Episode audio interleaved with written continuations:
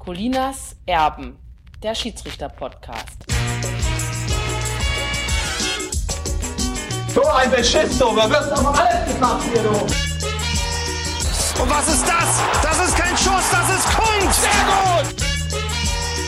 Für mich ist er kein Fußballer, für mich ist er ein Tänzer. Ja!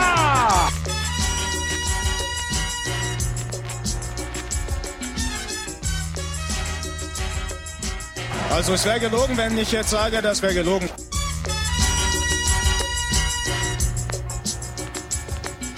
Wunderschönen guten Tag, hier sind Colinas Erben. Mein Name ist Klaas Rehse und ich begrüße an seinem eigenen Küchentisch Alex Feuerherd. Servus. Alex, du hast letztes Wochenende mal wieder gepfiffen. Wie war's? Großartig war's. Ich bin ja nur noch selten im Einsatz und war jetzt schon eine ganze Weile gar nicht mehr auf dem Platz, was auch gesundheitliche Gründe hatte. Und habe jetzt quasi mein Comeback gefeiert. Das klingt jetzt größer, als es vielleicht war, wobei für mich war es tatsächlich eigentlich ein großer Moment, nach über einem Jahr wieder auf dem Platz zu stehen beim Fußballturnier im Rahmen des CSD. Das Turnier ist Hotpot. Sehr schön mit insgesamt, ich glaube, 16 Mannschaften, ähm, die in mehreren Gruppen gegeneinander gespielt haben. Wir waren mit sechs Schiris da. Kleinfeld, muss man auch nicht gleich wieder so viel laufen. Es war ein tierisch heißer Tag auch. Ähm, das ging von morgens um elf bis abends um 18 Uhr. Ich durfte dann auch das Finale pfeifen. Meine Kollegen waren so freundlich, mir das Comeback sozusagen auch abzurunden. Und es hat großen Spaß gemacht, mal wieder selbst die Pfeife ähm, in die Hand und in den Mund zu nehmen, über den Platz zu laufen und war auch alles, ins, alles insgesamt eine sehr faire Angelegenheit, muss man sagen. Und hast du irgendwas verlernt? Das müsste man die Spieler fragen, glaube ich. Die Aber, aber ja, ja, selber so vom auch, Gefühl her. Ist da irgendwas weg oder ist das wie Fahrradfahren? Es ist guter Vergleich, es ist eigentlich wie Fahrradfahren. Man verlernt es eigentlich nicht, man äh, braucht einen Moment, um wieder reinzukommen. Das fühlt sich so ein bisschen eingerostet insgesamt. Ne? Die Pfiffe kommen vielleicht nicht so klar am Anfang. Muss die Wahrnehmung wieder schärfen, sich auch sagen, jetzt muss ich pfeifen. Ich bin jetzt äh, ja auf dem Platz der Schiedsrichter und stehe nicht einfach nur draußen. Aber man kommt doch sehr, sehr schnell wieder rein, muss man sagen. Was eben auch daran lag, dass es, wie gesagt, fair und anständig zuging und die Spieler da auch nicht irgendwie so einen Bohai gemacht haben, dass ich es äh, furchtbar schwer gehabt hätte. Sehr schön. Dann hoffen wir auf einige weitere Spiele in Zukunft. Ja. Und ähm, kommen dann mal kurz zum aktuellen. Die Europameisterschaft der Frauen hat angefangen. Hast du was gesehen von den ersten beiden Spielen? Bis jetzt noch nicht, weil ich anderweitig verabredet war, aber ich werde mir sicherlich das ein oder andere Spiel angucken. Wenn ihr dazu dann irgendwelche Fragen habt, bitte immer melden. Ich habe gestern ein bisschen geguckt. Das Auftaktspiel war ja ähm, ziemlich langweilig zwischen Finnland und Italien. War auch nicht besonders schwierig. Das zweite Spiel war dann aber von den Gastgeberinnen. Die ähm, Schwedinnen haben gegen Dänemark gespielt und Bibiana Steinhaus hat gepfiffen und hatte ja eigentlich was ein faires Spiel. Erste Halbzeit völlig ohne Probleme. Zweite Halbzeit hat sie dann zwei Elfmeter gepfiffen und ich habe gesagt, waren beide okay, weil bei der ersten Szene war nicht ganz klar, war es ein Foul innerhalb oder außerhalb des Strafraums. Und beim zweiten hat sie dann ähm, ein klares Handspiel im Strafraum gepfiffen. Und ja, aber ist doch schon auch wieder wahrscheinlich ein Zeichen, dass sie da so ein Spiel, also vor ausverkauftem Haus, die Gastgeberin bekommt. Ähm, dann kann man davon ausgehen, dass sie noch ein paar Spiele leiten darf. Davon gehe ich auch aus. Sie wird da auch wertgeschätzt, das weiß ich, äh, im internationalen Fußball. Das ist mit Sicherheit kein Zufall, denn solche, Auseinander äh, solche Ansetzungen werden ja nicht gewürfelt, sondern die werden ganz bewusst und gezielt eingeteilt und dass das erste Spiel der Gastgeberin von einer erfahreneren Schiedsrichterin gepfiffen wird, die auch höherklassig pfeift, eben in äh, der zweiten Bundesliga der Männer in Deutschland ähm, und ja auch schon auf großen internationalen Turnieren gepfiffen hat. Da, das macht man schon mit Absicht, um von vornherein äh, auch sicher zu gehen, dass da nichts anbrennt, dass sie auch die Vorgaben entsprechend umsetzt ähm, und die Linie sozusagen vorgibt, äh, die dann auch fürs restliche Turnier gilt. Also sowas ist immer schon mit Hintergedanken angesetzt, keine Frage. Und sie hatte auch keine großen Diskussionen zu befürchten hinterher, weil beide Elfmeter wurden verschossen. Ja. Ähm, ja, da werden wir dann mal drauf schauen. Äh, gestern kam dann beim Spiel auch noch die Frage auf, was denn mit Bibiana Steinhaus in der nächsten Saison ist. Bleibt sie weiterhin nur vierte Offizielle in der Bundesliga oder darf sie vielleicht auch mal an die Linie oder gibt's da keine Veränderungen? Soweit ich weiß, gibt es keine Veränderungen. Das hätte man sonst lesen müssen. Äh, Es ist ohnehin nur sehr wenig ähm, in Bewegung geraten, was die Personalien bei den Schiedsrichtern betrifft. Es ist, glaube ich, auch keiner abgestiegen aus der Bundesliga. Keiner aufgehört? Hat auch keiner aufgehört. Das müsste ich jetzt nachschauen, wer da als nächster dran ist. Ich glaube, es sind jetzt ein paar, die ähm, an die Altersgrenze heranreicht. Ich meine, Thorsten Kienhöfer pfeift seine letzte Saison Ja, jetzt. Peter Gagelmann, glaube ich, auch. Peter oder? Gagelmann, Florian Mayer müsste auch schon so langsam in dieses Ja. Alter kommen. Da bin ich aber jetzt nicht ganz sicher, müsste ich nachschauen. Mir ist zumindest nicht bekannt, dass sie zur Assistentin befördert worden wäre. Vierte Offizielle wird sie auf jeden Fall bleiben. Zweitliga-Schiedsrichterin bleibt sie auf jeden Fall auch. Mehr glaube ich nicht. Und inwieweit da der Weg noch weiter nach oben geht, wird dann sicherlich die kommende Saison zeigen. Warten wir es ab.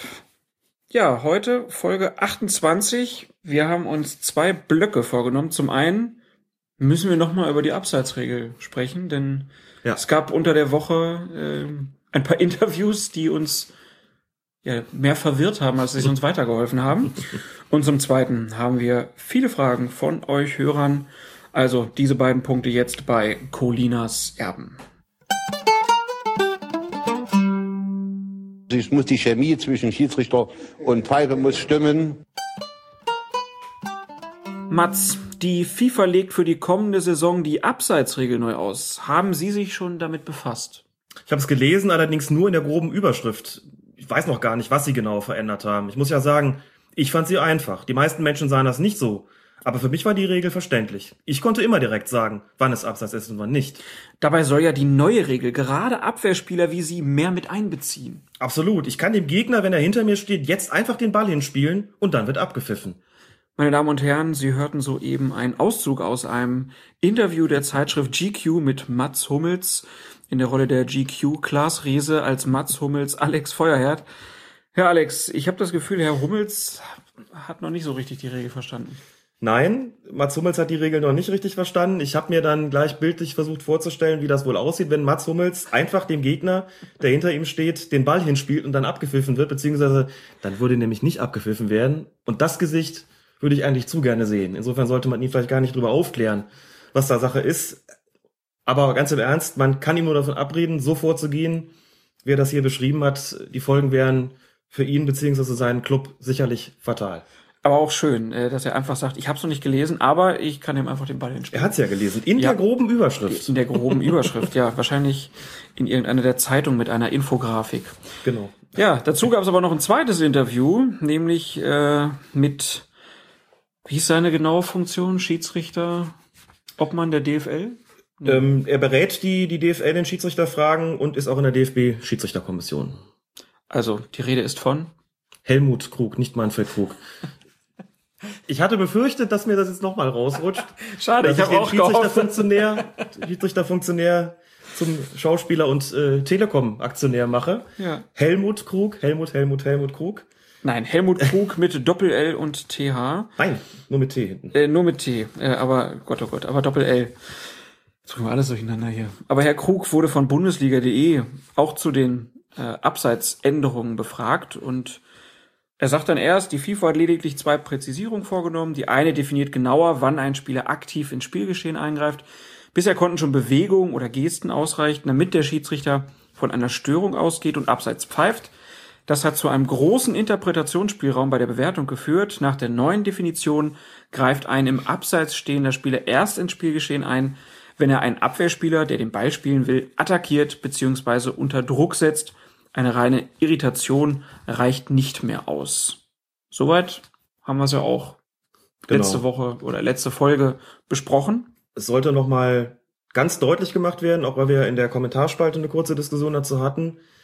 Nochmal, die Änderung sieht so aus, dass das Behindern, Täuschen oder Ablenken durch einen im Abseits stehenden Spieler gegenüber einem Verteidiger, das Behindern, Täuschen und Ablenken nicht mehr strafbar ist, also nicht mehr als aktives Abseits geahndet wird. Dazu muss man sagen, de facto ist das auch schon in der vergangenen Saison Praxis gewesen. Es gibt ein Beispiel dafür, das immer wieder herangezogen wird, das auch ein sehr, sehr gutes Beispiel ist. Darauf bin ich auch nochmal aufmerksam gemacht worden in der Kommentarspalte und zwar vollkommen zu Recht. Es betrifft das Spiel Borussia Mönchengladbach gegen Borussia Dortmund. Da hat es eine Situation gegeben, dass ein Ball nach vorne geschlagen wird und der im Abseits befindliche Spieler Younes, was glaube ich von Gladbach, meine ich, oder was de Jong, also ein Gladbacher Angreifer orientiert sich zum Ball, geht klar zum Ball hin, zieht damit sozusagen auch die Aufmerksamkeit der Dortmunder Verteidiger auf sich, lässt den Ball dann aber doch liegen für einen nachrückenden Mitspieler, einen nachrückenden Gladbacher Angreifer, zieht zur Mitte, die Gladbacher Verte äh, die, Dortmunder Verteidiger sind erkennbar irritiert, Ball kommt in die Mitte und es fällt das Tor, das auch gegeben wird, was auch gegeben worden ist. In dem Fall lag eigentlich ein Täuschen, ein Ablenken vor. Nach dem Regeltext, der in der vergangenen Saison noch gültig war, hätte dieses Tor also durchaus auch nicht zählen können. Es war aber damals auch schon gewollt, dass da laufen gelassen wird. Im Grunde genommen ist es jetzt so gewesen, der Regeltext, ähm, also die Theorie ist quasi der Praxis angepasst worden. Jetzt steht es auch in den Regeln drin, nicht mehr behindern, nicht mehr täuschen, nicht mehr ablenken, sondern jetzt steht da, dass er den Gegner angreifen muss, um den Ball spielen zu können. Also der im Abseits stehende Angreifer muss den Gegner angreifen, um den Ball spielen zu können. Nur dann ähm, ist es sozusagen noch abseits. Was gleich geblieben ist, ist dieses dem Torwart vor der Linse zu stehen. Das wäre dann ja eine Irritation, äh, betrifft aber auch ganz speziell ähm, jetzt den de facto den Keeper. Also wie gesagt, da diese Änderung ist, ist klar. So eine Aktion wie bei dem Spiel äh, Gladbach gegen Dortmund wäre jetzt ganz eindeutig kein Abseits mehr. Da müsste man auch gar nicht mehr drüber diskutieren, weil das hier ein klares ähm, Täuschen beziehungsweise Ablenken gewesen wäre. Soweit ist es klar, soweit ist es ähm, auch zutreffend formuliert. Aber die Frage geht ja noch weiter, beziehungsweise das Interview geht ja noch weiter. Genau, Bundesliga.de äh, kommt dann auf die zweite Präzisierung der Abseitsregel zu sprechen und Krug sagt dann, dabei geht es darum, zwischen einer absichtlichen und einer unabsichtlichen Aktion des Abwehrspielers zu unterscheiden. Dies ist insofern von Bedeutung, als dass durch eine absichtliche Aktion des Abwehrspielers eine ursprüngliche Abseitsstellung aufgehoben wird, da der Ball vom Gegner kommt. Wird ein Abwehrspieler hingegen angeschossen und der Ball prallt ohne sein eigenes Zutun von ihm ab, findet keine Neubewertung der Abseitssituation statt. Da haben wir ja letzte Woche auch schon drüber gesprochen. Mhm. Ähm, hast du da jetzt schon Einwände bis dahin? Ja, da habe ich Einwände, denn das ist so ziemlich das genaue Gegenteil dessen, was mir mitgeteilt worden ist, was diese Absatzauslegung äh, betrifft. Und wenn man sich den geänderten Regeltext anschaut, behaupte ich mal, kann man eigentlich auch nicht zu einem anderen Ergebnis kommen, als dass Helmut Krug die Intention dieser Änderung, ähm, ich sag mal vorsichtig, anders beurteilt, ähm, als wir das tun, aber auch als es beispielsweise, beispielsweise der Schiedsrichterlehrer des Fußballverbands Mittelrhein tut, mit dem ich in dieser Sache ziemlich viel konferiert habe in den letzten Tagen, weil mir das einfach seltsam vorkam. Und zwar in folgender ähm, Hinsicht. Krug sagt, es gibt einen Unterschied zwischen absichtlich und unabsichtlich. Das ist mal Punkt eins. Jetzt nehmen wir uns nochmal den geänderten Regeltext vor. Wir werden dann nochmal verlinken. Da heißt es, aus seiner Position einen Vorteil ziehen, also es geht um den Angreifer, heißt, dass der Spieler aus einer Abseitsstellung einen Ball spielt und jetzt der aus einer absichtlichen Abwehraktion von einem gegnerischen Spieler zurückprallt, abgelenkt oder zu ihm gespielt wird. Das heißt, wenn ich als Verteidiger den Ball irgendwie nicht über den Ball semmel oder den unglücklich einem äh, Angreifer, der im Abseits steht, in den Lauf köpfe etc. pp., dann ähm, wäre hier auf Abseits zu entscheiden. Hintergrund der ganzen Geschichte ist, dass die Verteidiger mehr Sicherheit bekommen sollen, was ihre Aktionen in Bezug auf das Abseits betrifft. Das heißt, wenn die über den Ball semmeln, unabsichtliche Querschläger produzieren, äh, einem Angreifer den Ball unabsichtlich ähm, oder ungewollt, sagen wir mal so, in den, in den Laufköpfen, dass dann auf Abseits entschieden wird, dass also der Angreifer keinen Vorteil daraus ziehen soll. Dass also an der Stelle häufiger auf Abseits entschieden wird. Krug sagt jetzt aber, ähm, er unterscheidet zwischen absichtlich und unabsichtlich. Das ist schon mal zweifelhaft, denn im Regeltext ist ja gerade von einer absichtlichen Abwehraktion die Rede. Da heißt es ja gerade, auch wenn der dem sozusagen, wenn es beabsichtigt ist, eine Abwehraktion vorzunehmen und die misslingt, ist auf Abseits zu entscheiden. Und da widerspricht Krug, indem er eben sagt, ähm, das sei insofern von Bedeutung, als dass durch eine absichtliche Aktion des Abwehrspielers eine ursprüngliche Abseitsstellung aufgehoben wird, da der Ball vom Gegner kommt. So, und wenn ein Abwehrspieler angeschossen wird, dann findet keine Neubewertung der Abseitssituation statt. Das ist insofern schwierig, als Krug dann gleich mit einem Beispiel um die Ecke kommt, ähm, dazu kommen wir gleich. Und aber einen zweiten Punkt sozusagen irrtümlich vorgreift, denn in dem neuen Regeltext heißt es auch, dass ein Spieler keinen unzulässigen Vorteil aus seiner Abseitsstellung zieht, wenn er den Ball von einem gegnerischen Spieler erhält, der den Ball absichtlich spielt, sofern keine absichtliche Abwehraktion vorliegt. Dem das jetzt Spanisch vorkommt oder zumindest kryptisch, dem sei einfach gesagt, dass hier mit dem Begriff Absicht, das ist ziemlich holprig formuliert und der Begriff der Absicht wird hier irgendwie auch äh, etwas irreführend eingeführt. Damit ist gemeint eben dieser katastrophale Pass im Spielaufbau. Oder wenn ich als Verteidiger mich umdrehe, will den Ball zu meinem Torwart zurückspielen und habe vergessen, dass da noch ein Angreifer steht und spiele ihm den in den Fuß, dann ist das natürlich kein Abseits. So, also man unterscheidet zwischen einer Abwehraktion und einem absichtlichen Spielen. Dazu muss man sagen, dass der englische Regeltext da auch ein bisschen ähm, einfacher ist, ein bisschen präziser ist. Da ist nämlich, da wird der Unterschied gemacht zwischen Save, das wäre die Abwehraktion, und Play, das wäre das gezielte Spielen. In beiden Fällen ist noch das Wörtchen deliberate davor gesetzt. Das heißt also so sowas viel wie freiwillig, beabsichtigt, gewollt. Aber deliberate so ohne Umschweife mit absichtlich zu übersetzen, ist zumindest im Zusammenhang mit den Regeln schwierig. Also der englische Regeltext gibt da eigentlich besseren Aufschluss als der deutsche. Es ist so ein bisschen unglücklich übersetzt worden. Man wird abwarten müssen, ob es sich ganz genau so dann auch im Regelheft wiederfindet, denn es kann sein, dass es nochmal geändert wird. Das ist jetzt nur die vorläufige Fassung, noch nicht die Endfassung. Krug sagt aber im Prinzip genau das Gegenteil von dem, was in dem bisherigen Text steht. Bisherigen Text heißt es, missratene Abwehraktion, die zu einem abseits stehenden Stürmer kommt, bitte abseits pfeifen. Und Krug sagt gerade, nee, das ist dann gerade eine Aktion, durch die das Abseits aufgehoben wird. So, und jetzt kommt ein Beispiel. Genau, er sagt dann, es gab beim Spiel HSV gegen FC Augsburg ein Pass auf Heuming Son, der mitten im gegnerischen Strafraum Abseits stand. Son geht an dem Ball entgegen. Gleichzeitig bewegt sich ein Augsburger Abwehrspieler, Jan Ingvar Kaisenbracker war das in dem Fall, zwei Schritte Richtung Ball und versucht den Pass abzublocken, trifft den Ball aber nur mit dem Unterschenkel und kann nicht verhindern, dass Son an den Ball kommt und ein Tor schießt. In der letzten Saison annullierte der Schiedsrichter den Treffer noch zurecht. Zukünftig wird in solchen Fällen das Spiel nicht mehr wegen Abseits unterbrochen, da die Aktion des Abwehrspielers gewollt und geplant war. Und hier ist ja jetzt gerade die Krux, dass er Ja. ähm, praktisch dieses technische Unvermögen, was Kaisen Bracker da Ja. aus dieser Situation ja irgendwie unglücklich hervorscheinen lässt, ähm, als einen absichtlichen Pass auf Heung-Min Son darstellt. Genau das. Und da ähm, kommen wir auch nicht zusammen und da bezweifle ich auch, dass das dem, dem Geist äh, und der Absicht dieser Regeländerung entspricht. Denn genau dieses Beispiel hätte ich herangezogen, um deutlich zu machen, das war in der vergangenen Saison äh, abseits und das wird auch in der kommenden Saison erst recht abseits sein.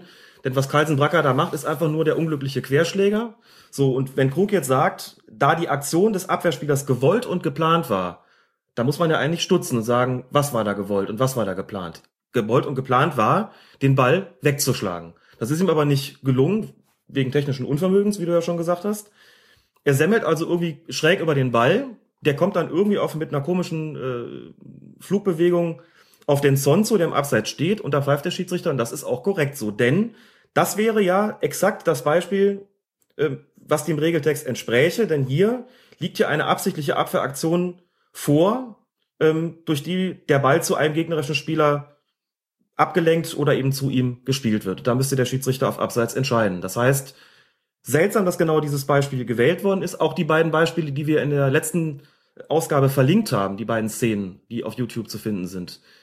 Auch das wären zwei Fälle, die gemessen an dem, was Helmut Krug da sagt, ähm, jetzt anders zu bewerten wären. Während wir ja gesagt haben, das sind die typischen Beispiele, hier muss auf Abseits entschieden werden. Bin mir auch ganz sicher, und wie gesagt, im äh, Abstimmung auch mit dem Lehrwart des FVM, äh, dass das, was von Helmut Krug da kommt, was als DFB-Lehrmeinung hier kolportiert wird, nicht das ist, was die FIFA gerne sehen wird. Das klingt komisch, weil ja eigentlich die DFB-Funktionäre diejenigen sind, die es übertragen sollen dann auf, äh, auf den, den nationalen Bereich und bis hin zu dem Amateurbereich. Da wird es übrigens besonders kritisch, denn während ja noch ein bisschen Zeit bleibt, bis die Bundesliga beginnt, ist es im Amateurbereich so, da dauert alles immer ein bisschen länger, das den Schiedsrichtern beizubringen, auf diesen monatlichen Fortbildungen beispielsweise. Da finden schon Kreispokalspiele statt und wir stehen jetzt so ein bisschen da und wissen nicht genau, was sollen wir denen jetzt beibringen? Also das, wenn wir das so machen, wie es die FIFA dargelegt hat, wäre das genau das Gegenteil von dem, was Helmut Krug da erzählt. Und wenn er dann in der nächsten äh, Frage, die dann lautet, welche Auswirkungen das habe, antwortet, es wird für alle Beteiligten einfacher, weil die Auslegung der Regeln nun klarer ist, da musste ich doch schmunzeln und denke mir, na ja, also das ähm, stimmt ja so dann eigentlich nicht. Das wird eigentlich schwerer für die Schiedsrichter, denn wenn die jetzt beurteilen müssen, ob ein Querschläger jetzt, ob das jetzt beabsichtigt war oder nicht, jetzt stell dir das mal vor, wie soll das im Amateurbereich aussehen? Wie oft wird denn da einfach über den Ball getreten? Und mir ganz selten passiert bisher. und den Schiedsrichtern, die ohne Assistenten unterwegs sind, dann von denen zu verlangen, dass sie das beurteilen äh, sollen in der, in der Ja. Situation. Und dann auch noch irgendwie, da kommt der Ball zu dem abseits stehenden Spieler, der ganze Sportplatz brüllt abseits. Weil jeder denkt, irgendwie, natürlich ist das, der stand ja schon vorher im Abseits, das war ja gar nicht beabsichtigt, was der Verteidiger da gemacht hat. Schiri pfeift da und sagt, nö, nö, Helmut Krug hat was anderes gesagt. Den Spaß will ich sehen und ich glaube, wie gesagt, gerade nicht, dass das beabsichtigt war. Ähm, und wenn Krug dann sagt, die überlegte und geplante Aktion eines Abwehrspielers ist ebenso leichter zu erkennen wie ein gezielter Angriff auf einen Spieler, würde ich einfach sagen, das bezweifle ich. Das bezweifle ich. Und das für die Schiedsrichter und die Assistenten das Erleichterung sein, weil es jetzt weniger Spielräume gäbe und damit weniger Diskussionen erfolgten, würde ich auch bezweifeln. Denn alles in allem ist diese ganze Geschichte sehr, sehr unglücklich kommuniziert worden. Es hat viel Verwirrung in den Medien gegeben. Ich habe beim letzten Mal gesagt, das liegt auch so ein bisschen an der teilweise mangelnden Kompetenz. Dazu stehe ich einerseits, auch andererseits komme ich immer mehr zu dem Punkt, dass auch im Zusammenspiel hier FIFA, DFB, Öffentlichkeit was gründlich schiefgelaufen ist und wenn zwischen dem Regeltext der FIFA und den Erläuterungen durch den einen hochrangigen DFB-Schiedsrichterfunktionär eine offensichtliche Lücke klafft, von der ich sehr gespannt bin, wie der DFB die schließen will, insbesondere dadurch, dass die Zeit immer weiter fortschreitet und das auch bedeutet, dass es immer schwieriger wird, eine, so ein Zurückrudern ähm, vernünftig zu verkaufen. Also ich bin gespannt, was da die Konsequenzen sein werden. Ähm, das, was eigentlich eine Erleichterung sein sollte, mutiert gerade unversehens zum kompletten Gegenteil, ähm, mit den entsprechenden potenziell sehr kritischen Auswirkungen auf den Amateurbereich. Also ich bin gespannt, ob da noch Korrekturen erfolgen, denn das, was da gerade für die Öffentlichkeit formuliert wird in diesem Interview, ist, wie gesagt, mitnichten das, was die FIFA vorgegeben hat.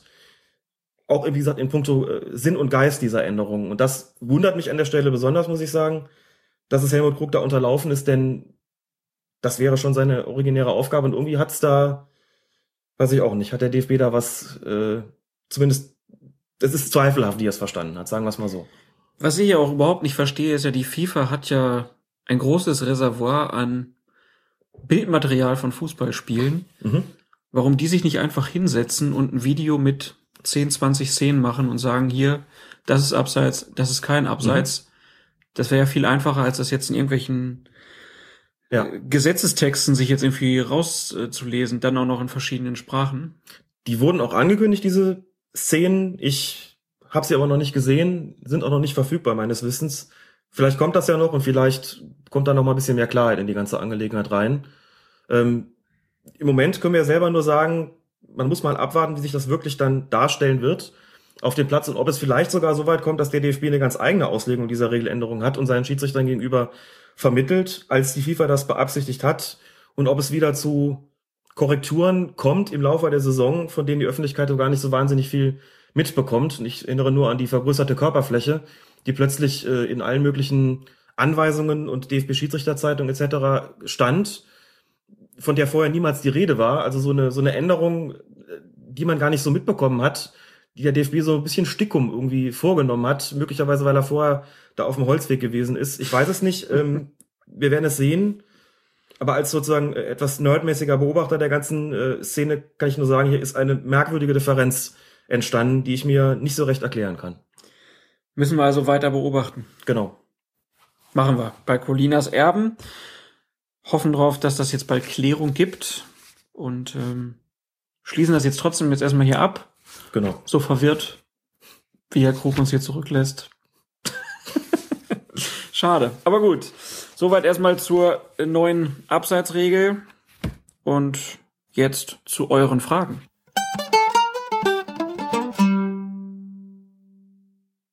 Lars Ricken treibt den Ball über die Mittellinie. Halblinke Position. Christoph Metzeler ist mitgelaufen. Der steht jetzt 17 Meter vor dem Tor. Spielt auf Everton und er steht nicht im Abseits. Du blinder Linienrichter. Du Blindmann. Verdammt nochmal. Das geht auf keine grüne Kuhhaut mehr, was dieser Erpel, Greipel oder wie er auch immer heißen mag, sich da hinten da zusammenfallen. In der letzten Folge haben wir es ja nicht geschafft, alle Fragen zu beantworten. Deswegen wollen wir das an dieser Stelle gerne tun. Die ersten beiden kommen von Florian. Der hat im Nachgang zum Confed Cup noch zwei Fragen. Frage eins: Hätte Schiedsrichter Irmatov nach seiner Regelverletzung im Spiel zwischen Brasilien und Italien, wir erinnern uns, er hat da eigentlich gepfiffen, bevor das Tor gefallen ist, hat dann aber, nachdem das Tor gefallen ist, einfach auf den Mittelkreis gezeichneten Anstoß ausführen lassen. Also hätte Irmatov nach seiner Regelverletzung im Spiel zwischen Brasilien und Italien die Situation retten können, indem er vor dem Anstoß seine Entscheidung Tor zurücknimmt und das Spiel mit einem Strafstoß für Italien fortsetzte. Äh, der Florian hatte uns so verstanden, dass eine Entscheidung vor einer Spielfortsetzung revidiert werden kann. Ist das richtig? Das ist genau richtig. Das wäre auch die Möglichkeit gewesen, die Situation zu retten. Und da ist es auch interessant, was hat Irmatov denn mit seinen Assistenten noch kommuniziert? Hat er überhaupt kommuniziert über die Headsets? Haben die ihm grünes Licht gegeben für die Entscheidung? Ja oder nein? Haben sie versucht, ihn umzustimmen? Das wäre interessant zu erfahren. Das werden wir aber wahrscheinlich nicht erfahren, denn den Funkverkehr kennen wir ja nicht. Und ich bezweifle, dass äh, da noch ähm, groß kommuniziert werden wird. Vielleicht findet sich da in der ähm, Schiedsrichterzeitung des DFB noch ein Hinweis darauf. Das wird man abzuwarten haben. Fakt ist jedenfalls, man kann eine Entscheidung bis zur Spielfortsetzung revidieren. Das betrifft ja zum Beispiel auch eine Sache, wenn ich jemandem eine gelbe oder eine rote Karte gezeigt habe zu Unrecht, kann ich sie auch äh, zurücknehmen, bis die Spielfortsetzung stattgefunden hat. Das wäre hier also auch möglich gewesen. Nehmen wir also mal an, eine Assistent, einer der Assistenten hätte Irma Toff darauf aufmerksam gemacht, hör mal zu, du hast schon gepfiffen, du kannst das Tor jetzt gar nicht mehr geben, du musst auf Strafstoß entscheiden. Und hätte Irma Toff sich darauf eingelassen, hätte er ganz einfach sagen sollen, Jungs, sorry, hab mich geirrt, gibt einen Strafstoß, Thema durch, das wäre möglich gewesen. In der Praxis war es dann so, dass er ja schon zum Mittelkreis gegangen ist und deutlich gemacht hat, dass er diese Entscheidung nicht zurückzunehmen gewillt ist, obwohl er es hätte tun können. Und irgendwann wird der Gesichtsverlust dann so groß, oder zumindest hat er es offenbar so eingeschätzt, dass sein Gesichtsverlust größer sein wird, wenn er die Entscheidung jetzt noch revidiert, als wenn er sie durchzieht. Äh, denn mehr als ein Tor hätte ja bei dem Strafschuss auch nicht rauskommen können. Also sei es wie es ist, ist auf jeden Fall so, ja, er hätte sie zurücknehmen können. Bis zum nächsten Pfiff. Zweite Frage von Florian. Nach dem Elfmeterschießen zwischen Uruguay und Italien hat der Schiedsrichter so hat Florian zumindest gesehen, das Elfmeterschießen und damit das Spiel abgepfiffen. Der Kommentator gab sich überrascht und auch ähm, Florian selbst ist sowas vorher noch nie aufgefallen. Deswegen die Frage, ist das unüblich, aber regelkonform oder hat der Schiedsrichter da formal gesehen auch einen Fehler gemacht? Nein, ganz im Gegenteil, er hat sogar vollkommen richtig gehandelt, denn zu einem Spiel gehört eigentlich ein ordentlicher Schlusspfiff. Das ist einer der ganz wenigen richtigen Pflichtpfiffe, auf die eigentlich nicht verzichtet werden kann. Nun ist es nicht so, dass ein Spiel, das äh, durch ein Elfmeterschießen entschieden wird, ungültig ist, weil der Schiedsrichter den Schlusspfiff nach dem letzten verwandelten oder verschossenen Elfmeter äh, vergessen hat. Aber eigentlich gehört er dazu. Und wenn der Schiedsrichter da formal nochmal reinpfeift, um noch deutlich zu machen, heute schießen wir keinen mehr, jedenfalls nicht in diesem Spiel, ähm, da hat er vollkommen richtig gehandelt. Ich weiß gar nicht ob es wirklich unüblich ist. Es mag sein, dass das sonst auch im allgemeinen Jubel, Trubel, Heiterkeit untergeht ist auf jeden Fall völlig richtig, wie er gehandelt hat. Der Blick ist nach dem letzten Schützen selten auf dem Schiedsrichter. Genau, so ist das, weil ja alle auch wissen, jetzt ist Feierabend, aber eigentlich, wie gesagt, soll er sogar pfeifen. Haben wir auch diese Frage beantwortet und kommen zur nächsten von Anonym. Zum Thema Halten in den Strafraum hinein. Gilt nun, die letzte Position des Haltens wird bestraft oder die schwerere Strafe gilt? Was ist, wenn ein Spieler einen anderen beim Rauslaufen aus dem Strafraum hält und der fällt dann außerhalb? Zum Beispiel, weil der Ball von einer Ecke kommt und durch den Strafraum durchgeht und beide hinterherlaufen wollen. Berechtigte Frage. Also in der Regel ist es ja andersrum und das äh, kontroversere Beispiel ist ja mal das, das Umgekehrte, dass das Halten außerhalb des Strafraums anfängt und im Strafraum dann zur Vollendung kommt, weil der äh, gehaltene Spieler plötzlich fällt.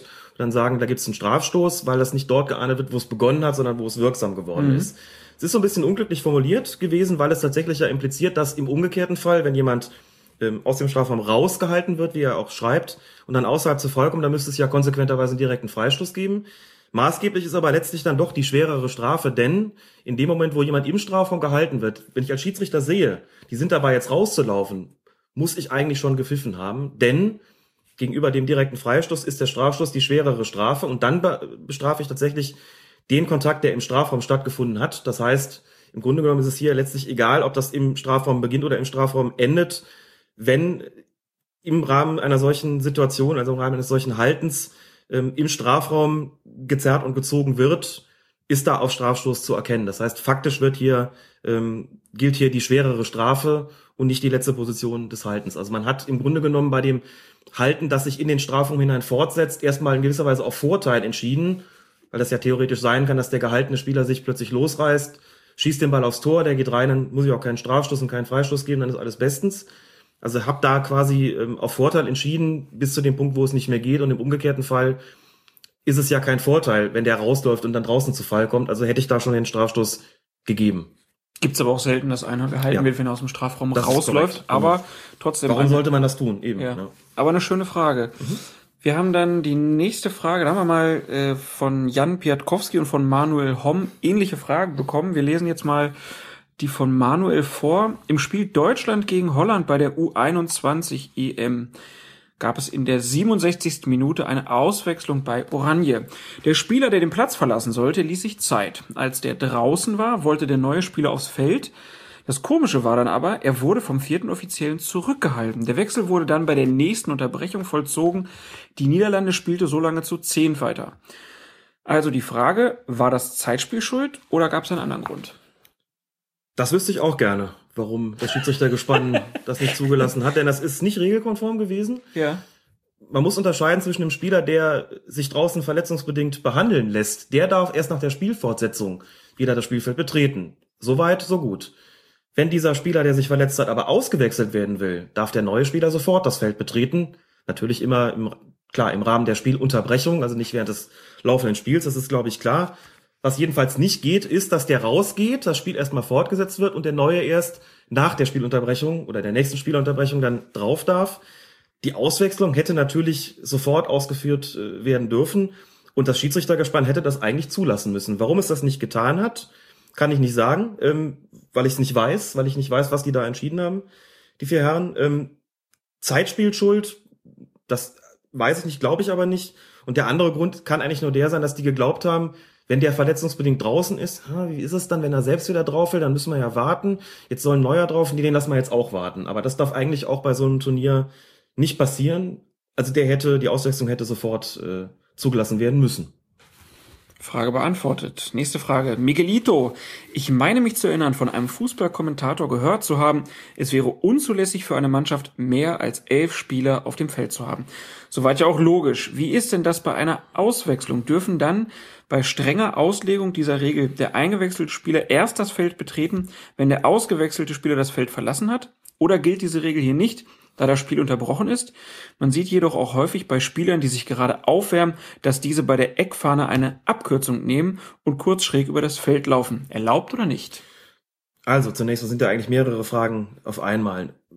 Elf Spieler gehören zu einer Mannschaft. Wenn ein zwölfter Spieler sich auf dem Feld befindet, das nehme ich erst erstmal als eigenständige Frage, dann muss der Schiedsrichter eingreifen, dann muss der überzählige Spieler vom Platz. Der bekommt auch eine gelbe Karte, weil der den Platz unerlaubt betreten haben muss. Kann ja nicht sein, dass der Schiedsrichter dem die Genehmigung gegeben hat. Soweit erstmal. Sollte das Spiel da äh, gelaufen sein, gäbe es noch einen indirekten Freistoß für die gegnerische Mannschaft. So.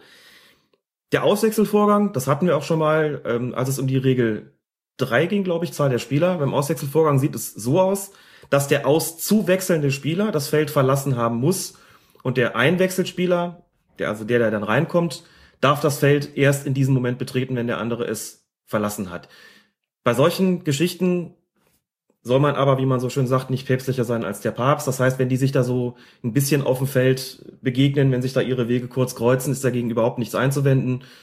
Da kommt es, wie gesagt, nicht auf einen Meter an oder sowas. Also was nicht geht, ist, dass der andere schon deutlich draufgelaufen ist, wenn der eine noch gar nicht runter ist. Das darf er tatsächlich nicht. Also ist anders als beim Handball zum Beispiel. Da Ja. gibt's klare Strafen, äh, Mhm. wenn man da zu schnell ins Spielfeld reinläuft. Aber da ist ja auch ein fliegender Wechsel. Da ist auch ein fliegender Wechsel am Start. Da muss man es, glaube ich, auch noch mal strenger sehen, weil Genau. dadurch reale, also wirklich reale, eine Überzahl entsteht. Das ist im Fußball nicht der Fall. Und das ist sozusagen auch nicht im Sinn und Geist der Regeln, dass man da dann verwarnt, weil man sagt, äh, da ist ein unerlaubtes Betreten des Platzes äh, entstanden. Jetzt ist es so, jetzt kann man natürlich fragen, na gut, aber was ist denn jetzt, wenn einer von den beiden sich fehlverhält? Also wenn jetzt der äh, Einwechselspieler schon zu früh auf den Platz gelaufen ist und beleidigt da beispielsweise einer, der schlägt da einen und der andere das Feld noch nicht verlassen hat. Wie sieht das denn eigentlich aus? Das sind natürlich so Spitzfindigkeiten, die aber trotzdem eine Rolle spielen, denn dann in solchen Situationen äh, muss man in der Tat genauer sein. Also nehmen wir an, der Einwechselspieler läuft drauf und seine erste Aktion ist es, es war gepflegt, den Schiedsrichter zu beleidigen. So.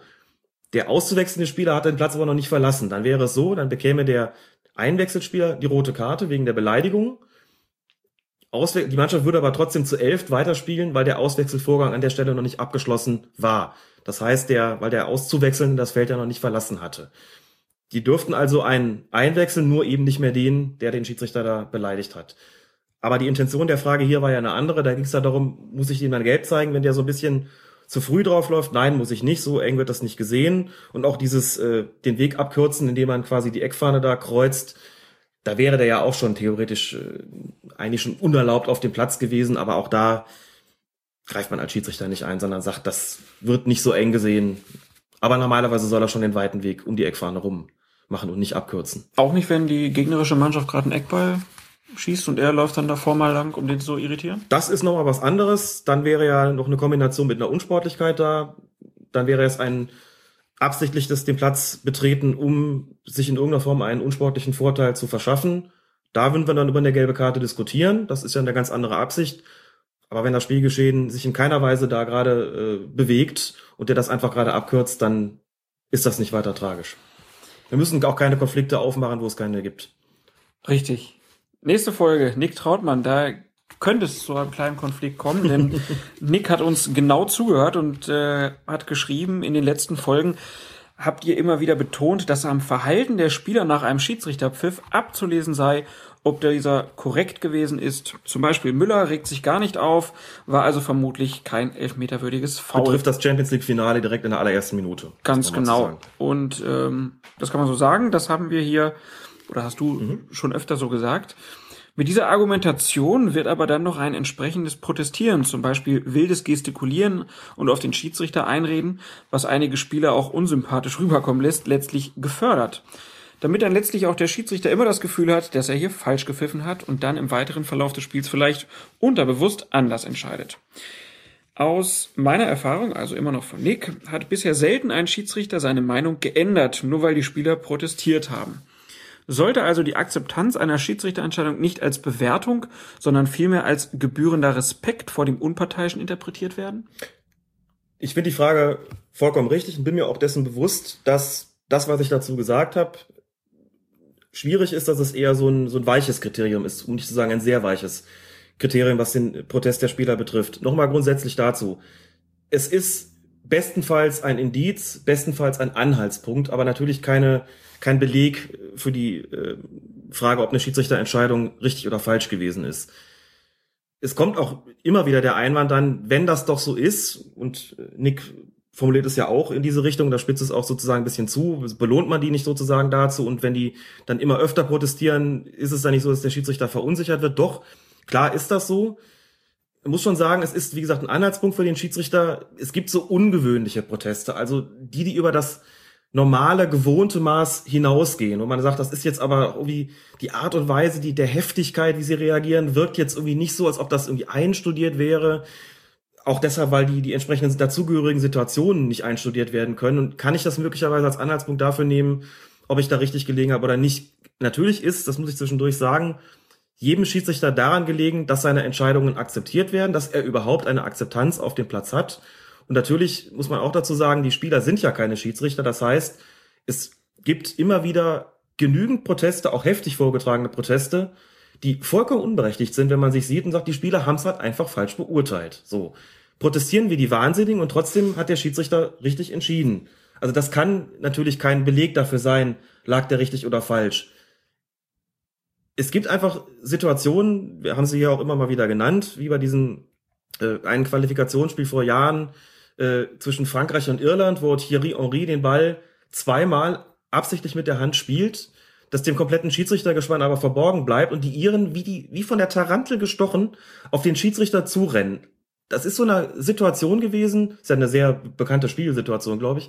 Das ist so eine Situation gewesen, wenn als Schiedsrichter mich elf, elf, wenn ich von elf Leuten derart bestürmt werde, also wirklich ungewöhnlich. Das ist kein Protest, der alltäglich ist. Auch kein Protest, der in jedem Spiel vorkommt. Sollte ich mir zumindest kurz mal Gedanken darüber machen, irgendwas, ob da nicht gerade irgendwas schiefgelaufen ist. Dann muss ich vielleicht einfach so einen Mechanismus in Gang setzen, der dazu geeignet ist, die Entscheidung zu überprüfen. Das heißt, wenn ich ein Headset habe, nochmal mit den Assistenten kommunizieren. Was habt ihr da gesehen? Wenn ich kein Headset habe, vielleicht doch mal rauslaufen zum Assistenten und fragen, Hast du was gesehen? Und wenn die Spieler kommen, erstmal sagen, Kollegen, weg hier. Wir reden jetzt hier unter vier Augen, mein Assistent und ich, und ihr seid jetzt nicht dabei. Sondern hast du was gesehen? Kannst du dir die Heftigkeit erklären? Ist hier irgendwas schiefgelaufen? Haben wir was übersehen? Und wenn alles, wenn alle Stricke reißen, wenn nichts mehr hilft, vielleicht auch wirklich den betreffenden Spieler, in dem Fall Ori, befragen, Kollege, gib zu, hast du Hand gespielt? Ja oder nein? Wir haben schon drüber gesprochen, können das hier nicht nochmal in extenso ausführen. Wir haben drüber gesprochen, welche Klippen damit verbunden sind, denn man ist da von der Antwort auch abhängig. Sagt der, nein, habe ich nicht, habe ich auch keine andere Möglichkeit, als zu sagen, okay, Tor, dann hat der das Problem, ich habe es abgewälzt. Das soll man, wie gesagt, in den absoluten Ausnahmesituationen tun und eben nicht äh, einreißen lassen, nicht inflationär häufig gebrauchen. Wenn der aber sagt, okay, Schiri, ich war mit der Hand dran, ob es Absicht war oder nicht, musst jetzt aber du entscheiden. Das ist das Geschickteste für den Spieler, weil der dann ja ein bisschen die Verantwortung wieder zurückgibt. So, also ich habe es jetzt so weit nochmal ausgeführt und so lange ausgeführt, um nochmal deutlich zu machen, das soll sich beschränken auf ganz besonders heftige Situationen, die außergewöhnlich sind.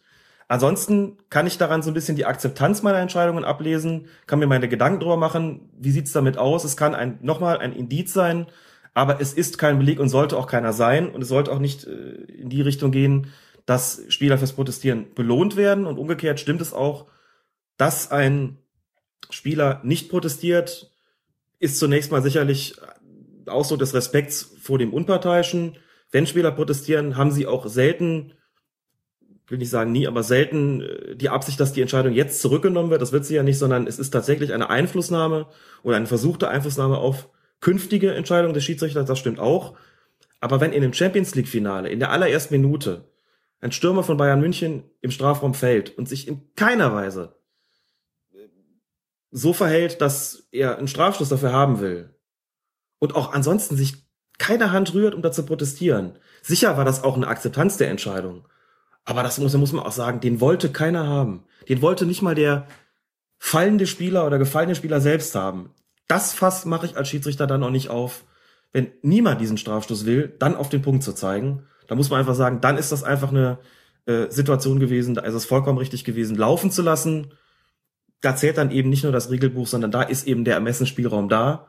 Und da hat der Schiedsrichter korrekt entschieden und Müller hat ihm dabei geholfen. Ja. Und man muss ja Fußballer noch einfach an die Hand geben, dass es ja nichts bringt, sich jetzt bei jeder Aktion dann Nein. wie wild aufzuregen, weil dann geht die die ähm, ja, die Glaubwürdigkeit ja auch Richtig. direkt flöten. Man stumpft auch ab, kann ich aus eigener Erfahrung sagen. Eine Mannschaft, die mich andauernd belagert mit Protesten, wird im, bei mir im Zweifelsfall das Gegenteil auslösen.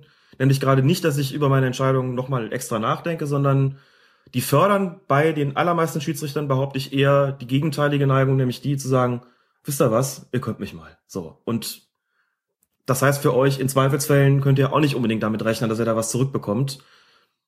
Denn wie gesagt, kein Schiedsrichter äh, hört es gerne, naja, du hast ja wenigstens beide gleichermaßen benachteiligt. Also ich kann das auch gar nicht empfehlen, was das betrifft. Nee, ich kann auch aus eigener Erfahrung sagen, wer sich die ganze Zeit aufricht, der spielt auch schlechter Fußball. Das außerdem, die Konzentration geht ja auch verloren. Nick, wir hoffen, wir haben das soweit aufgeklärt, dass du damit zufrieden bist. Falls nicht, melde dich bitte. Und wir kommen zur nächsten Frage von Mark Kolinski. Der schreibt, der Torwart oder Feldspieler führt den Abstoß aus, der Mitspieler nimmt den Ball innerhalb des 16ers an. Was nun? Dann gibt es eine Wiederholung des Abstoßes, denn bei jeder Spielfortsetzung ist es so, dass sich die Frage stellt, wann ist der Ball denn wieder ordnungsgemäß im Spiel? Im Falle eines Abstoßes ist der Ball ordnungsgemäß im Spiel, wenn er den Strafraum ins Spielfeld verlassen hat. Der Zusatz ins Spielfeld ist deshalb wichtig, weil ein Abstoß ja theoretisch auch so ausgeführt werden kann, dass ich den hinten rauskicke. Dann hätte er den Strafraum auch verlassen. Dann könnte man darüber diskutieren, gibt es jetzt einen Eckstoß? Nein, er muss den Strafraum ins Feld verlassen haben. Dann ist er im Spiel. Und wenn er irgendwie versackt noch auf dem Weg, weil der Torwart in den Boden getreten hat oder der Spieler, der den ausführt oder der Ball innerhalb angenommen wird, der wahrscheinlich häufigere Fall, gibt es in jedem Fall einen Abstoß, äh, eine Wiederholung des Abstoßes, unabhängig davon jetzt in seinem Fall, ob der Mitspieler den Ball innerhalb angenommen hat oder der Gegenspieler. Der Gegenspieler natürlich sowieso erst recht. Also Marc, das war eine völlig korrekte Entscheidung. Er hat mich hier gewundert, dass es nicht indirekten mhm. Freistoß gab.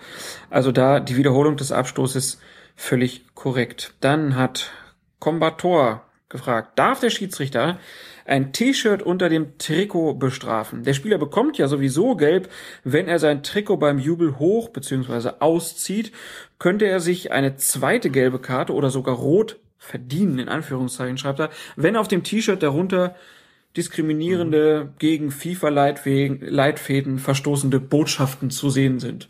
Oder generell überhaupt Botschaften sind ja verboten. Also kann ein Spieler, wenn er sich das Trikot auszieht und dann darunter noch einen Schriftzug draufstehen hat, gelb und dann gelb-rot bekommen. Nein, grundsätzlich ist es so, äh, fangen wir an beim Trikot hoch bzw. ausziehen. Trikot hochziehen ist noch kein Problem. Also wenn ich irgendwie das einfach nur über den Kopf ziehe. Wenn ich es über den Kopf ziehe, ist es gelb. Dann ist es schon Dann gelb. ist es gelb. Also Das ist die Grenze. Das ist die Grenze, genau. Wenn ich das einfach nur hochziehe sozusagen und da meinen mein Bauchnabel äh, freigebe und eben das, was unter dem Trikot sich befindet, ist es noch nicht strafbar. Strafbar wird es in dem Moment, wo ich es über den Kopf ziehe.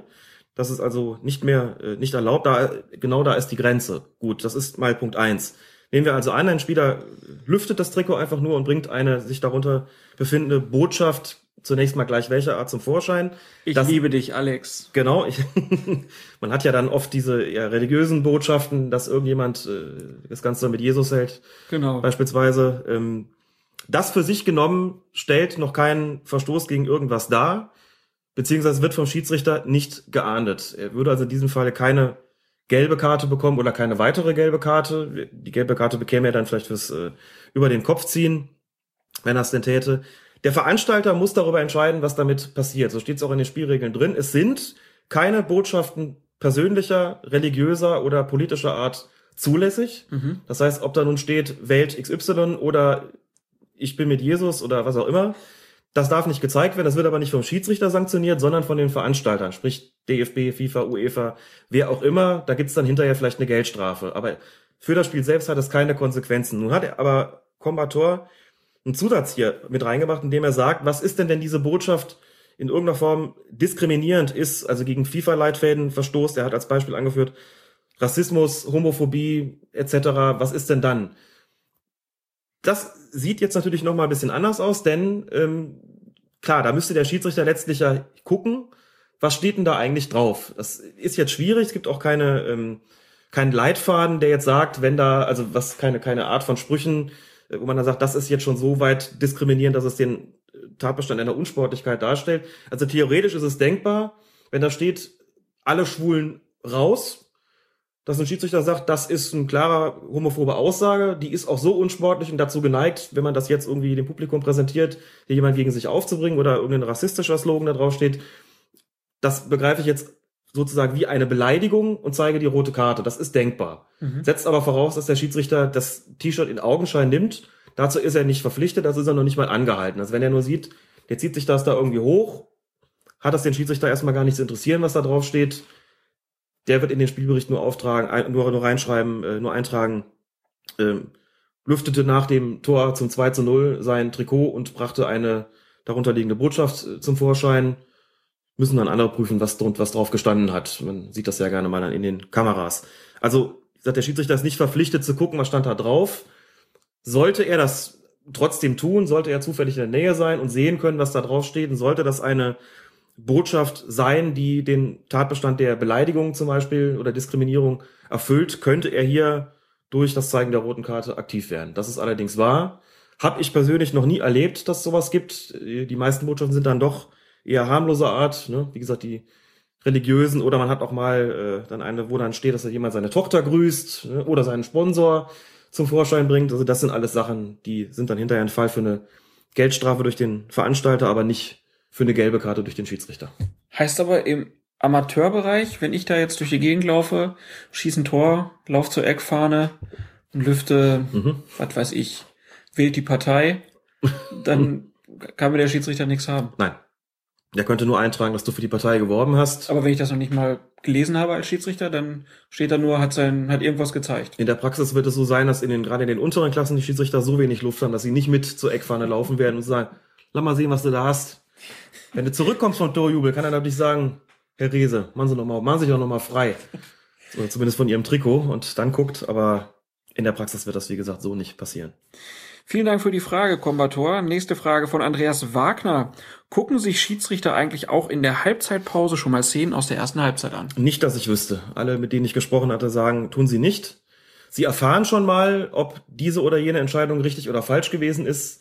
Aber auch Thorsten Kinhöfer hat da ja gesagt, selbst da weiß man ja nicht, ob das, Ja. was man dann hört, überhaupt das ob Richtige das ist. das Richtige ist, genau. Das tun sie aber nicht. Die in der Halbzeitpause wird äh, das bisherige Spiel, der bisherige Spielverlauf, die bisherige Spielleitung besprochen, aber es werden keine Videoszenen geguckt.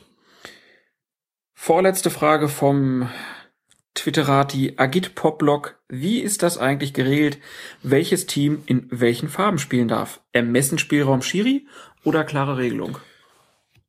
Also zunächst mal ist es so, dass im Profibereich ja eigentlich alle wissen oder wissen sollten, in welchen Farben gespielt wird, auch wenn es mal eine Ausnahme gegeben hat vor Jahr und Tag beim Spiel zwischen dem 1. FC Köln und Bayern München hatten die Bayern plötzlich diese schrecklichen Leibchen an, Das sah wunderschön aus. weil der Zeugwart die falschen Trikots eingepackt hatte. ja, aber in solchen Fällen, das ist ja so ein Fall, da hat der Schiedsrichter da gestanden, sich gedacht, hoppala, ne? Ja, klar. Ähm, die Trikots sind sich zu ähnlich. Das liegt tatsächlich auch in seinem Ermessen.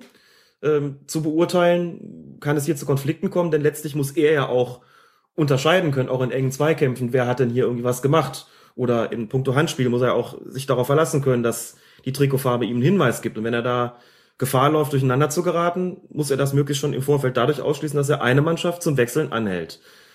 Das ist im Profibereich normalerweise die Gastmannschaft und in dem Fall war es ja auch so, dass die Bayern eigentlich den, das Trikot hätten wechseln müssen. Das konnten sie nicht, also mussten sie Leibchen tragen. Wie irgendwo in der Betonliga, wo eine ärmliche Mannschaft dann keine Ausweichtrikots hat. Es ist tatsächlich in letzter Konsequenz Ermessensspielraum des? Schiedsrichters. Betonliga? Nie gehört. Betonliga C, Betonliga D. Ja. Hallo? Ähm, letztlich entscheidet der Schiedsrichter darüber, ob die klar zu unterscheiden sind oder nicht. Und insofern ist die Regelung auch klar an der Stelle. Nur im unteren Bereich, im Amateurbereich, zumindest hier im Verband Mittelrhein. Ich vermute aber, es ist äh, auch nicht großartig anders bei in anderen Verbänden ähm, und Kreisen, wechselt die Heimmannschaft, was damit zusammenhängen dürfte, dass sie diejenigen sind, die den kürzeren Weg zu den Ersatztrikots haben, gegebenenfalls auch den Zeugwart oder den Platzwart oder wen auch immer, Mannschaftsverantwortlichen nochmal losschicken kann, holen nochmal den anderen Koffer und nicht die, nicht die Gastmannschaft, die den 30 Kilometer Wegstrecke hat, äh, um zu dem Spiel zu kommen. Also da ist es so, ähm, dass sie, dass die Heimmannschaft wechselt. Aber man weiß es, wie gesagt, in der Regel auch dadurch, dass in den entsprechenden offiziellen Terminkalendern immer die Trikotfarben eingetragen sind. Das heißt, wenn ich irgendwo hinfahre, weiß ich eigentlich, welche Trikot der jeweilige Gegner hat, Trikots der jeweilige Gegner hat und kann mich darauf einstellen. Und der Schiedsrichter auch. Der Schiedsrichter auch. Kann dann gucken, ob er sein grünes, Exakt. schwarzes, gelbes Trikot Natürlich. Der anzieht. Schiedsrichter, beim Schiedsrichter ist es so, ihm ist die Farbe schwarz vorbehalten. Das heißt auch im Klartext, wenn eine Mannschaft meint, in schwarz antreten zu müssen und keine Ausweichtrikots dabei hat, werden sie diejenigen sein, die das Leibchen überstreifen in letzter Konsequenz und nicht der Schiedsrichter. Ich habe schon Kollegen erlebt, die dann gesagt haben, gut, ich bin einer, die sind elf, ziehe ich doch das Leibchen über, kann ich keinem empfehlen. Das ist sofort schwierig mit der Autorität des Schiedsrichters, wenn er in diesen hässlichen Dingern rumläuft. Die Mannschaften wissen das. Und wenn ein Schiedsrichter nur ein schwarzes Trikot dabei hat, dann ist das egal. Er ist derjenige, der das dann entsprechend tragen darf. Es gab in der Bundesliga mal zwischendurch den, die etwas kuriose Klausel, wann immer es geht, ist die Farbe schwarz zu vermeiden. Das war gerade in den Anfangszeiten der bunten Trikots so, dass man von dieser vermeintlichen Trauerfarbe weg wollte. Und wie es halt oft ist, im Zeitalter von Retro etc. Bewegungen, viele sind dann doch wieder zum Schwarz zurückgekehrt, ähm, weil es ihnen doch irgendwie die Schiedsrichter-typischste Farbe äh, war und weiß nicht, heute ist es, glaube ich, einfach ein buntes Durcheinander und äh, finde auch nicht jede Farbkombination gelungen, muss ich sagen, was man teilweise da sieht. Also so rot mit gelben Streifen finde ich schon sehr grenzwertig, ehrlich gesagt. Und manche Schiedsrichter-Trikots erinnern mich auch mehr an Schlafanzug, aber das äh, Schönheit liegt ja immer im Auge des Betrachters, auch in diesen Dingen. Aber wie ist es in der Bundesliga? Kann der Heimverein dann sagen, mit welcher Farbe er spielt? Mhm. Also da ist es ja auch manchmal so Richtung Aberglauben, dass Mannschaften dann denken, wenn wir jetzt hier mal nach einer langen Niederlagenserie einfach mal Ja. die Trikots wechseln, dann bringt's was. Können die das dann einfach sagen, wir spielen jetzt diese Woche nicht in Rot, sondern in Grün? Ja, das können sie. Die Entscheidung liegt bei Ihnen. Sie können auch dann gerne einfach in Grün spielen, statt wie sonst in Rot. Müssen das halt nur der anderen Mannschaft. Die Frage ist dann immer, genau wie es bei den anderen Mannschaften ist, ähm, also es würde wohl der Anstand gebieten, denen vorher zu sagen, wir spielen übrigens am Wochenende nicht in Rot, sondern in Grün. Bringt besser einen Satz Trikots mehr mit, damit ihr Ausweichmöglichkeit habt. Ich vermute, dass bei den meisten Bundesliga-Teams es so ist, dass sie ohnehin mehrere Trikotsätze dabei haben, um für alle Fälle gewappnet zu sein. Mit der erwähnten Ausnahme schon. Ich glaube, es hat auch in den 80ern, glaube ich mal, ein Spiel gegeben zwischen dem ersten FC Kaiserslautern und Bayern München, wo die Bayern nach einer, ich glaube, 20-jährigen oder noch längeren Niederlagenserie auf dem Betzenberg oder zumindest gab es 20 oder mehr sieglose Spiele plötzlich in Gelb und Blau antraten. Gelbe Trikots, blaue Hosen wie die Brasilianer und damit quasi den Kaiserslauterern so den psychologischen, so eine psychologische psychologischen Schaden zufügen wollten. Wir treten jetzt in den Trikots der Brasilianer an und äh, der Trick hat in zweierlei Hinsicht gewirkt. Zum einen haben die Kaiserslauterer daraufhin beschlossen, dann haben wir auch andere Farben und spielten dann nicht in Rot, sondern in, weiß ich gar nicht mehr, Grün, glaube ich, oder was es war. Und die Bayern haben das Spiel tatsächlich gewonnen. Die Psychotricks wirken also manchmal oder wirkten, ist vielleicht auch eher so ein 80er-Jahre-Trick und einer, den man heute eher in den unteren Klassen äh, dann zur Anwendung bringt, um die Gegner so ein bisschen zu verwirren. Aber deine Frage war ja auch nur, ob die Heimmannschaft grundsätzlich das Recht hat und auch wechseln darf. Haben sie, dürfen sie im Profibereich. Ähm, Im Amateurbereich sieht es, wie gesagt, anders aus. Da ähm, ist es letztlich so, dass die Gastmannschaft diejenige ist, die das Trikot bestimmt. Wunderbar, dann kommen wir zur letzten Frage und die bringt uns in die Schweiz. Jonas Spierig, wenn du uns aus der Schweiz zuhörst, dann haben wir noch ein Land auf der Landkarte, wo wir Hörer haben. Sehr schön. Mhm. Der hat eine Frage zu einem Spiel, über das die Zeitung Blick wie folgt berichtet. Samstag, 8. Juni, Sportplatz Wiggis im Kanton Glarus. Der, pa der Tabellenleader das ist so schön, wenn die Schweizer über Fußball Wundervoll. schreiben. Der Tabellenleader FC Haag tritt gegen den FC Netztal an. Es geht um viel. Gewinnen die Hager, steigen sie in die dritte Liga auf. Doch dazu kommt es nicht. Das Spiel wird nach einer Stunde abgebrochen, nachdem es für Netztal gleich fünf rote Karten innerhalb fünf Minuten hagelt. Der junge Schiri sei überfordert gewesen, heißt es am Montag im Spielbericht in der Zeitung. Südostschweiz. Beim Blick meldeten sich jetzt aber Zuschauer, die eine ganz andere Geschichte erzählen. Die Spieler des FC Netztal hätten den Schiedsrichter bedroht. Spieler seien von der Spielerbank aufs Feld gestürmt. Als der Schiri nach dem Spielabbruch in die Kabine gehen wollte, kassierte er einen Faustschlag ins Gesicht, sagte Zuschauer P.H., der anonym bleiben will. Jonas schreibt dann dazu, ist sicher schwierig, das Ganze von außerhalb einzuschätzen, aber vielleicht könntet ihr doch einige Anmerkungen machen, wie sich Schiedsrichter und allenfalls Fußballer, Funktionäre am besten verhalten, die in einer solchen Situation zur Deeskalation beitragen wollen. Oder hätte aufgrund des vorliegenden Wissensstands der Schiedsrichter früher das Ganze in andere Bahnen lenken können? Das ist jetzt natürlich wirklich ein bisschen schwierig, ist schon ein bisschen mhm. her. Es ist eine große Geschichte, die aber nicht so im. Videomaterial mhm. zu sehen ist, aber zwei, drei Anmerkungen hast du ja sicherlich dazu zu machen. Ja, es betrifft ja tatsächlich eher so den Bereich der Deeskalation und dazu kann man schon ein paar Sätze sagen. Also zunächst mal, es ist ja ungewöhnlich, fünf Platzerweise zu haben. Damit wäre ja der Gegner schon auf sechs äh, Spieler dezimiert gewesen. Das passiert ja normalerweise nicht auf einmal. Das heißt, es gibt zwar Spiele, die, die eskalieren von der einen auf die andere Sekunde, wo man also als Schiedsrichter kaum eine Möglichkeit hat, sich darauf einzustellen, aber in den aller, allermeisten Fällen eskaliert kein Spiel plötzlich, sondern eher allmählich, nämlich dadurch, dass irgendwie die Härte zunimmt, dass von außen Stimmung reingebracht wird, dass es immer unsportlicher wird, ähm, dass Beleidigungen ausgeteilt werden, etc. pp. Das kann man als Schiedsrichter durchaus erkennen. Die Aufgabe ist es auch, da wirklich einen genauen Blick darauf zu haben, wie verändert sich möglicherweise ein Spielcharakter und was muss ich tun. Ich kann mich natürlich jetzt ohne den, den Kollegen, der da gepfiffen hat, äh, kritisieren zu wollen. Ich habe das Spiel nicht gesehen und äh, kann mir einfach auch vorstellen, dass es Mannschaften gibt, die sehr, sehr schwer zu handeln sind und dies auch nicht kapieren nach der zweiten oder dritten roten Karte, dass sie ihr Spiel umzustellen haben, wenn das Ganze nicht komplett aus dem Ruder laufen soll.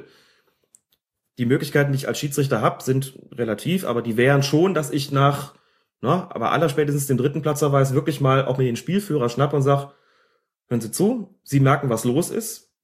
Das ganze Ding ist hier gerade wirklich in Gefahr, vollkommen aus den Fugen zu geraten. Ich habe insbesondere mit ihrer Mannschaft gerade größte Schwierigkeiten. Und wenn sie nicht wollen, dass das hier komplett eskaliert, dass es noch mehr Platzerweise gibt, tun sie was, machen sie ihren Einfluss auf die Mannschaft geltend, sprechen sie mit ihrem Trainer. Also ich kann versuchen, deeskalierende, in dem Moment auch noch präventive Maßnahmen zu ergreifen, über die repressiven Maßnahmen eben hinaus und versuchen deutlich zu machen, dass ich nicht gewillt bin, auch nach drei, nach drei Platzerweisen Ruhe zu geben, sondern dass ich konsequent weiter so amtieren werde, wenn das so weitergeht. Kann ich nur sagen, wenn Sie das nicht wollen, tun Sie was. Ein Spielabbruch ist auch nach fünf roten Karten, na gut, da sind wir schon in dem Bereich gut. Also ähm, die wären, da waren dann noch zu sechst und die Regelung sieht vor, dass ein Spiel auf Wunsch der betreffenden Mannschaft abzubrechen ist, wenn sie weniger als sieben Spieler auf dem Platz hat und wenn das Ergebnis gegen diese Mannschaft lautet. Also Aber das wollten die natürlich nicht, die wollten das ja wollten sie aufsteigen. nicht, wollten ja aussteigen. Eben insofern werden sie nicht sagen, wir gehen jetzt einfach mal runter. Also ich kann versuchen, meine ähm, Möglichkeiten geltend zu machen als Schiedsrichter. Ich kann auch selbst mal rausgehen und vielleicht mit dem Trainer sprechen und dem einfach deutlich machen, das Ding ist ja kurz vor der Explosion, machen Sie was. Und natürlich sind auch Fußballtrainer und Fußballfunktionäre gehalten, in einer solchen Situation deeskalierende Maßnahmen zu ergreifen. Das heißt, auf potenziell oder schon in der Realität sich unsportlich verhaltene Zuschauer einzuwirken, also Ordner loszuschicken oder was auch immer, um Durchsagen zu veranstalten, mit denen deutlich gemacht wird, verhaltet euch bitte fair und sportlich. Wir wollen nicht, dass das hier in eine Massenschlägerei ausartet beispielsweise. Also das sind aber Sachen, wie Funktionäre sich verhalten und Trainer. Das müssen auch andere dann entscheiden. Ich kann natürlich verbal auf sie einwirken, kann auch deutlich machen, ich werde weiterhin konsequent pfeifen und werde weiterhin aus unsportlichen Verhaltensweisen die nötigen äh, Konsequenzen ziehen, werde die entsprechenden Sanktionen verhängen. Das kann ich als Schiedsrichter tun. Ähm, trotzdem muss man natürlich auch fragen, wie es um eine Mannschaft bestellt ist, die auch nach dem zweiten, dritten, vierten Platzerweis nicht aufhört. Denn ich kann mir nicht wirklich vorstellen, dass der Schiedsrichter die hier ohne Not ausgesprochen hat. Und insofern, ähm, wie gesagt, zunächst mal keine Kritik, aber die Frage ging ja explizit in die Richtung, welche Möglichkeiten habe ich denn da eigentlich? Die habe ich gerade geschildert, inwieweit die dann auch greifen, diese Maßnahmen. Steht auf einem völlig anderen Blatt Papier und ich habe es auch schon erlebt, dass ich mir den Mund fusselig reden konnte, versucht habe, über Spielführer, über Trainer, über welche Funktionäre auch immer, über Stadiondurchsagen etc. pp. eine Deeskalation zu erwirken und das völlig ins Leere gelaufen ist. Hat man manchmal, das kommt zum Glück selten vor. Wenn es so ist, ist man als Schiedsrichter irgendwann auch machtlos und wenn es dann ähm, horribile dictu völlig eskaliert und ich nur noch das Spiel abbrechen kann, weil das Szenario bedrohlich wird, weil es Schlägereien gibt, dann muss ich auch diese Konsequenz ziehen.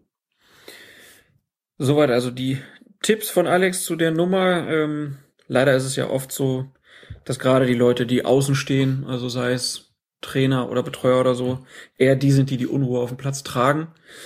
Ähm, Auch da kann ich natürlich, habe ich die Möglichkeit, wenn ich das den Eindruck habe, dass ein Trainer sich äh, so negativ und so unsportlich verhält, dass er das Ganze noch anheizt von außen, die Möglichkeit des Innenraumverweises. Ne? Mhm. Ich kann ihn auf die Tribüne schicken. Ja gut, aber das bringt ja auf Amateurplätzen meistens auch ganz wenig. Dann hat man nur diese komische Balustrade, hinter der sie da stehen, dann sind sie halt drei Meter weiter weg vom Spielfeld. Schwierig. Ist halt wirklich schwierig, gerade wenn man alleine Correct. irgendwo auf einer Anlage unterwegs ja. ist. Ja, vielen Dank für all eure Fragen. Wenn euch wieder irgendwas auffällt, wie gesagt, immer her damit. Twitter, Facebook, fokusfußball.de in den Kommentaren. Wir freuen uns über jede eurer Anregungen.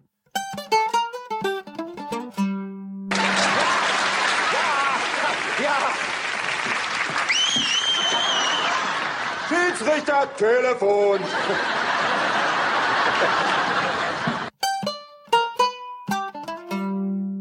Folge 28 von Colinas Erben neigt sich dem Ende und wir haben schon hehre Pläne für die nächste Folge in der mhm. nächsten Woche. Alex will endlich mal wieder ein bisschen den harten Lehrmeister hier raushängen lassen. Was steht an? Wir können uns mal um die Regel 12 kümmern, beziehungsweise wieder um die Regel 12 kümmern, mit der wir vor Wochen aufgehört haben. Da haben wir den Unterpunkt direkter Freistoß besprochen gehabt und den indirekten Freistoß noch nicht. Die Regel ist sehr ausführlich, sehr lang, sehr zentral für das Regelwerk. Wir sollten damit mal weitermachen und ich glaube, dass wir in dieser Phase auch eine gute Gelegenheit haben, darauf jetzt zurückzukommen und da mal wirklich wieder mit der ganz bodenständigen Regelkunde weiterzumachen. Sollte so sein. Die Regelkunde ist etwas verkümmert. Jetzt kümmern wir uns wieder ja. in der nächsten Woche. Aber wenn ihr irgendwelche Fragen habt, dann bitte immer her damit und wir machen es mal wie immer wie die Supermarktleiter. Wenn euch was nicht gefallen hat, dann sagt es uns. Wenn ich, wenn es euch gefallen hat, dann sagt es weiter. So ist es. Alex, vielen Dank wie immer. Herr Marktleiter. Hat Spaß gemacht. Genau. und euch noch einen richtig schönen Tag. Tschö. So ein Beschiss, du. Da wird doch alles gemacht hier, du. Und was ist das? Das ist kein Schuss, das ist Kunst. Sehr gut. Für mich ist er kein Fußballer, für mich ist er ein Tänzer. Ja! Colinas Erben. Der Schiedsrichter-Podcast.